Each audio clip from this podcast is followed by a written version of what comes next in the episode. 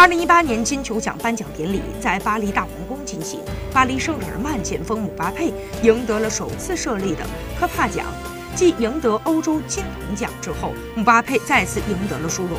金球奖二零一八年首次设立的科帕奖，用来奖励本年度表现最为出色的二十一岁以下球员，而包括梅西、C 罗在内的历任金球奖得主担任评委。这一奖项被命名为科帕奖，是为了纪念传奇球星。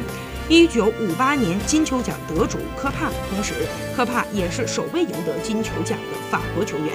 值得一提的是，在金球奖的评选当中，姆巴佩排名第四位，他还是继欧文之后最年轻的金球奖前五名。